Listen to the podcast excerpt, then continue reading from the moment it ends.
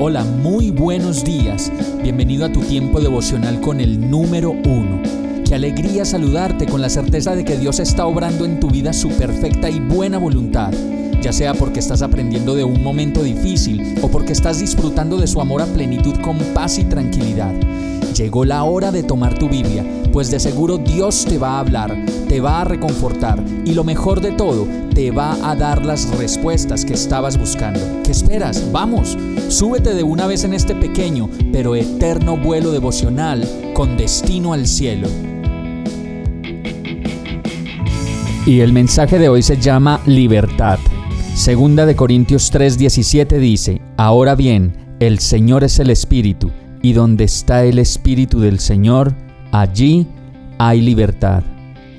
La Biblia dice que Cristo nos libertó para que vivamos en libertad. Por lo tanto, necesitamos mantenernos firmes y firmes en una relación estable y diaria con Dios. De tal manera que no caigamos fácilmente en muchos de los engaños que el mundo cada vez nos va a arrastrar más y más lejos de la voluntad de Dios y más bien todos los días nos van a invitar a vivir una vida sin Dios y enmelocotados de nuestra propia voluntad. Lo primero que debemos tener claro es si hemos recibido a Cristo como Señor y Salvador. Y si es así, reconocer que Él ya nos ha liberado mediante su victoria en la cruz del pecado, la enfermedad y todo aquello que nos hace dar tumbos como pelota loca aquí en la humanidad. Entonces nos podemos hacer una pregunta, ¿te sientes completamente libre en la libertad que Dios te ha dado? ¿O sigues atado y esclavo de todas esas cosas que solo te llevan a la confrontación, el desaliento, la adicción, la lucha interminable con la voluntad y una pelea permanente entre el bien y el mal? Recuerda que Cristo nos ha dado la libertad espiritual que necesitamos de los conflictos personales del pecado, de los hábitos negativos del pasado, libertad de la culpa y la falta de perdón. Es la libertad la que abre el camino para conocer, amar, adorar y obedecer a Dios. Es la experiencia feliz de vivir por fe, de acuerdo a lo que Dios dice que es verdad y en el poder del Espíritu Santo.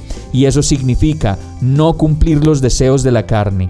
No significa perfección, pero sí una vida que se desarrolla y abunda en Cristo pues es el único que puede llenar las necesidades más profundas de la vida, la identidad, la aceptación, la seguridad y el valor. Vamos a orar. Amado Dios, cuánto te necesito. Solo tú conoces y sabes cuáles son mis situaciones en las que no encuentro libertad.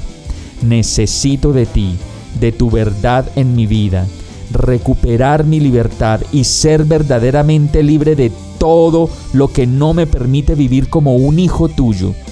Ven a mi vida, enséñame tu palabra y ayúdame a recuperar mi libertad. Todo esto te lo pido en el nombre de Jesús. Amén. Hemos llegado al final de este tiempo con el número uno.